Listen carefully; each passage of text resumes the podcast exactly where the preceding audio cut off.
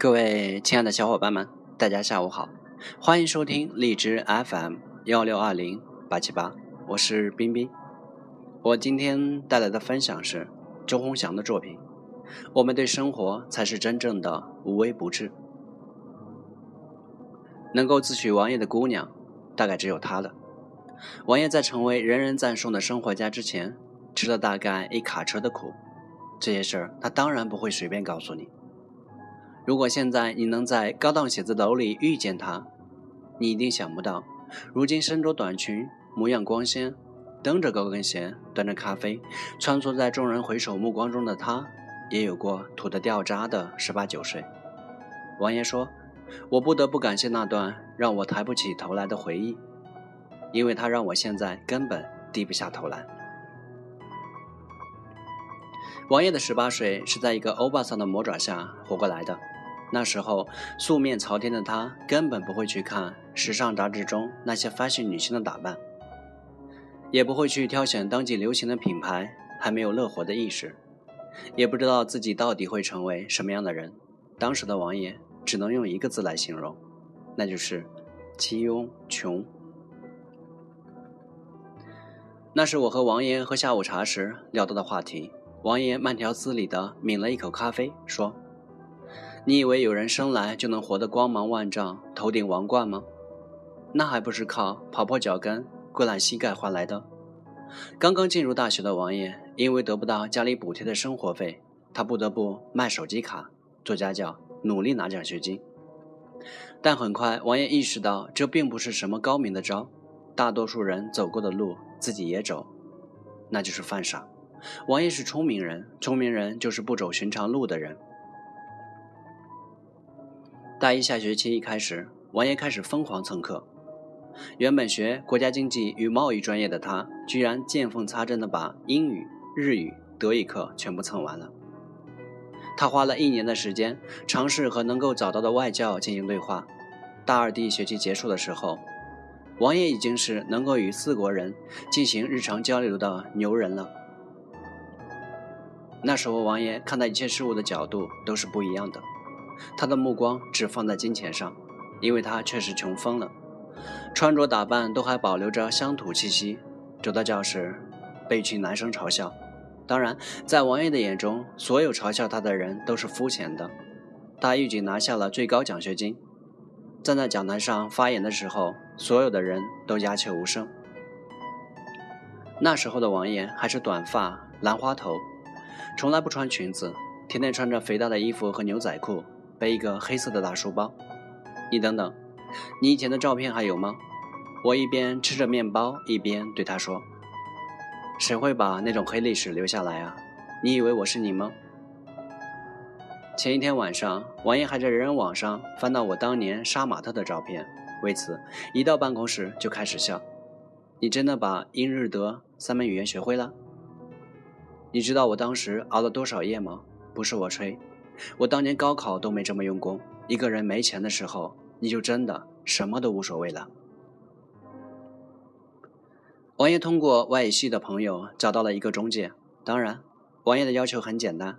他说：“虽然我是在校生，但是我可以绝对保证工作时间。关键一点，钱必须多。”最后，中介给他找了一家美甲店，而美甲店的老板娘就是那个快满四十岁的日本欧巴桑。从我第一天去面试，他就不断的嫌弃我的穿着，从上到下说了我不止五遍。当时我戴的眼镜比现在还大，那个死女人就问我是不是高度近视，能不能看见她的脸。我当时就说我是近视，不是瞎子。他说不穿高跟鞋的女人都不是女人，不懂得打扮的女人都是失败的女人。当时要不是为了那四千八一个月的工资，我才不会站在那里让他评头论足。王爷深深吐了一口气。你知道我当时做的是什么吗？做什么呀？做翻译。哦。我当时特别搞不懂那个日本老女人。她说我要是第二天不按她的要求穿着打扮，干脆就别去了。那我忍了。去之前，中介跟我说这个老板娘给的钱高，不过在我之前，她已经换过好几个翻译了。王爷为了这份工作，专门跑去商场，花了存款的一半多，给自己购置了一套装备。说实话，当时的王爷并不能很好的驾驭高跟鞋，他在家里穿了一天，磨得脚破，才勉强能够正常走路。当时袜子里都是创可贴。我记得第一天去的时候，他就给我下马威。虽然当时我并不是那么了解日本人，但是他的那些话确实把我吓到了。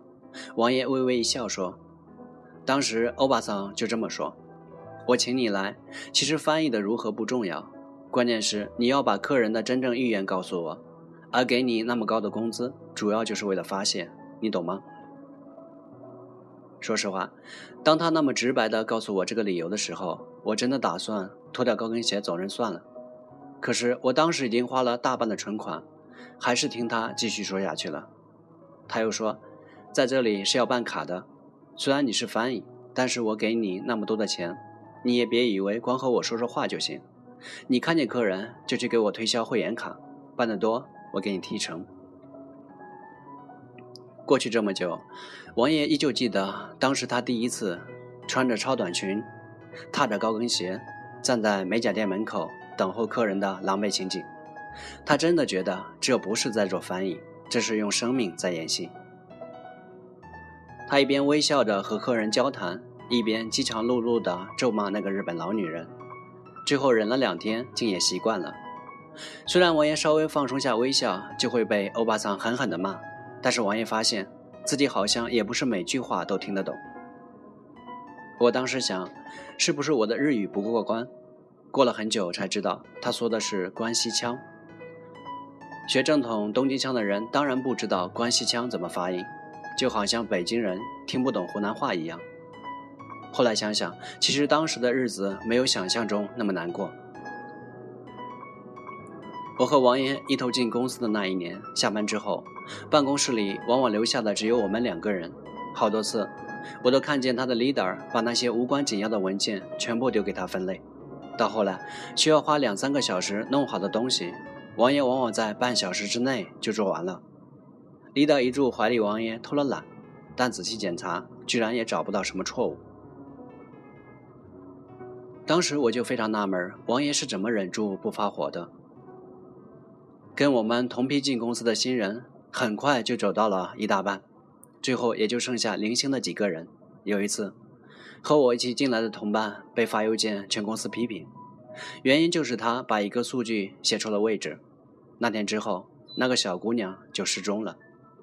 半个月后，他用快递寄回了公司配的手机和电脑，还有一封辞职信。在高压的工作状态下，能够谈笑风生的似乎只有王爷。大概进公司一年后，王爷就能够端着咖啡，漫步在其他人埋头苦干的座位之间，对着咖啡细细品味。leader 也没有办法给他安排更多的任务，他竟然也有空玩起手机来。我一直认为我们是受过高等教育的人，那就代表着我们不是普通的机械式工人。那堆材料的编码全部都是有规律的，我做了十来张就发现了。但是大部分人才不会去关注这些东西。看来当时那个欧巴桑对你影响很大，周，你知道吗？其实那个时候我学到的东西真的不单单是穿衣打扮而已。在王爷兼职翻译的那一年里，他的日语口语水平突飞猛进，而且面对各式各样的客人都能够得心应手。他一面和欧巴桑正面交锋，一面拿着那笔丰厚的兼职费继续去学东西。不上班的时候，他就干脆背着相机去旅游；不想走得太远的时候，就绕着学校附近的公园跑步。王爷会和那些坐在亭子里提着鸟笼的爷爷奶奶聊天。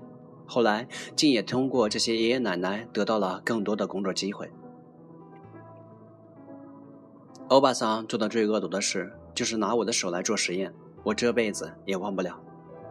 你的手？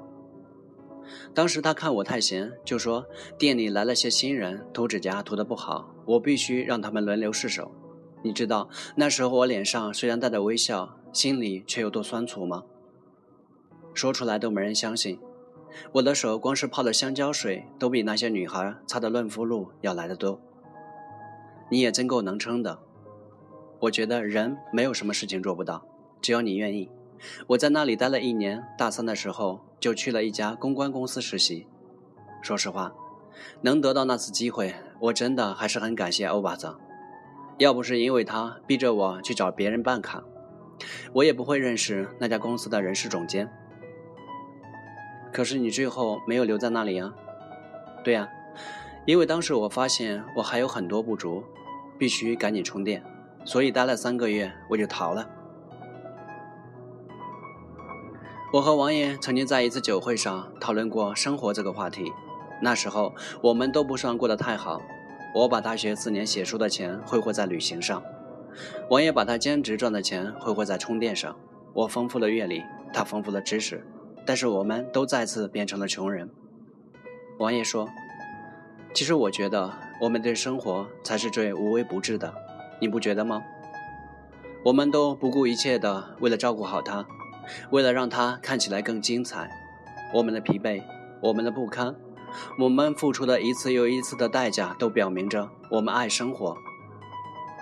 我们只能对我们爱的东西无微不至，而生活就是我们最爱的人。当时我为王爷这句话差点哭了。王爷转头就举杯笑靥如花的找领导敬酒去了。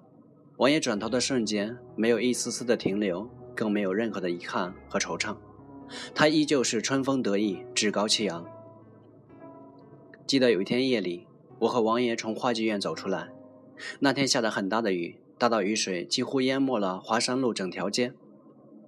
几乎所有的人都站在大厅门口等雨下的小一点，唯独王爷果断地脱掉高跟鞋，一手提着鞋，一手打伞，踏进水洼之中，招了一辆出租车，扬长而去。在所有人都惊讶的时候，我收到王爷的短信，他说：“我约了一个英国帅哥。”在 Skype 上跟我练口语，时间快到了，抱歉，先回家了。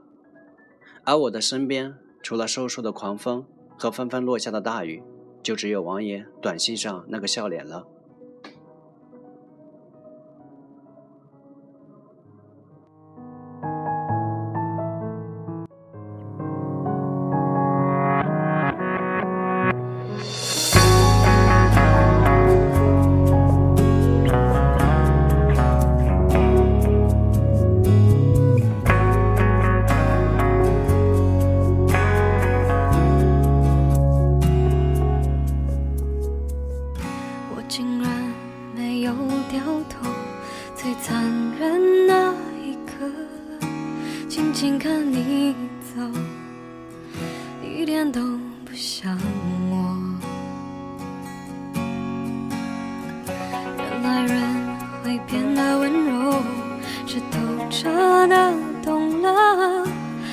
情是流动的，不由人的，何必激动着要理由？相信你只是怕伤害我，不是骗我。很爱过，谁会舍得？把我的梦摇醒了，宣布幸福不会来了，用心酸微笑去原谅了。也翻，有昨天还是好的，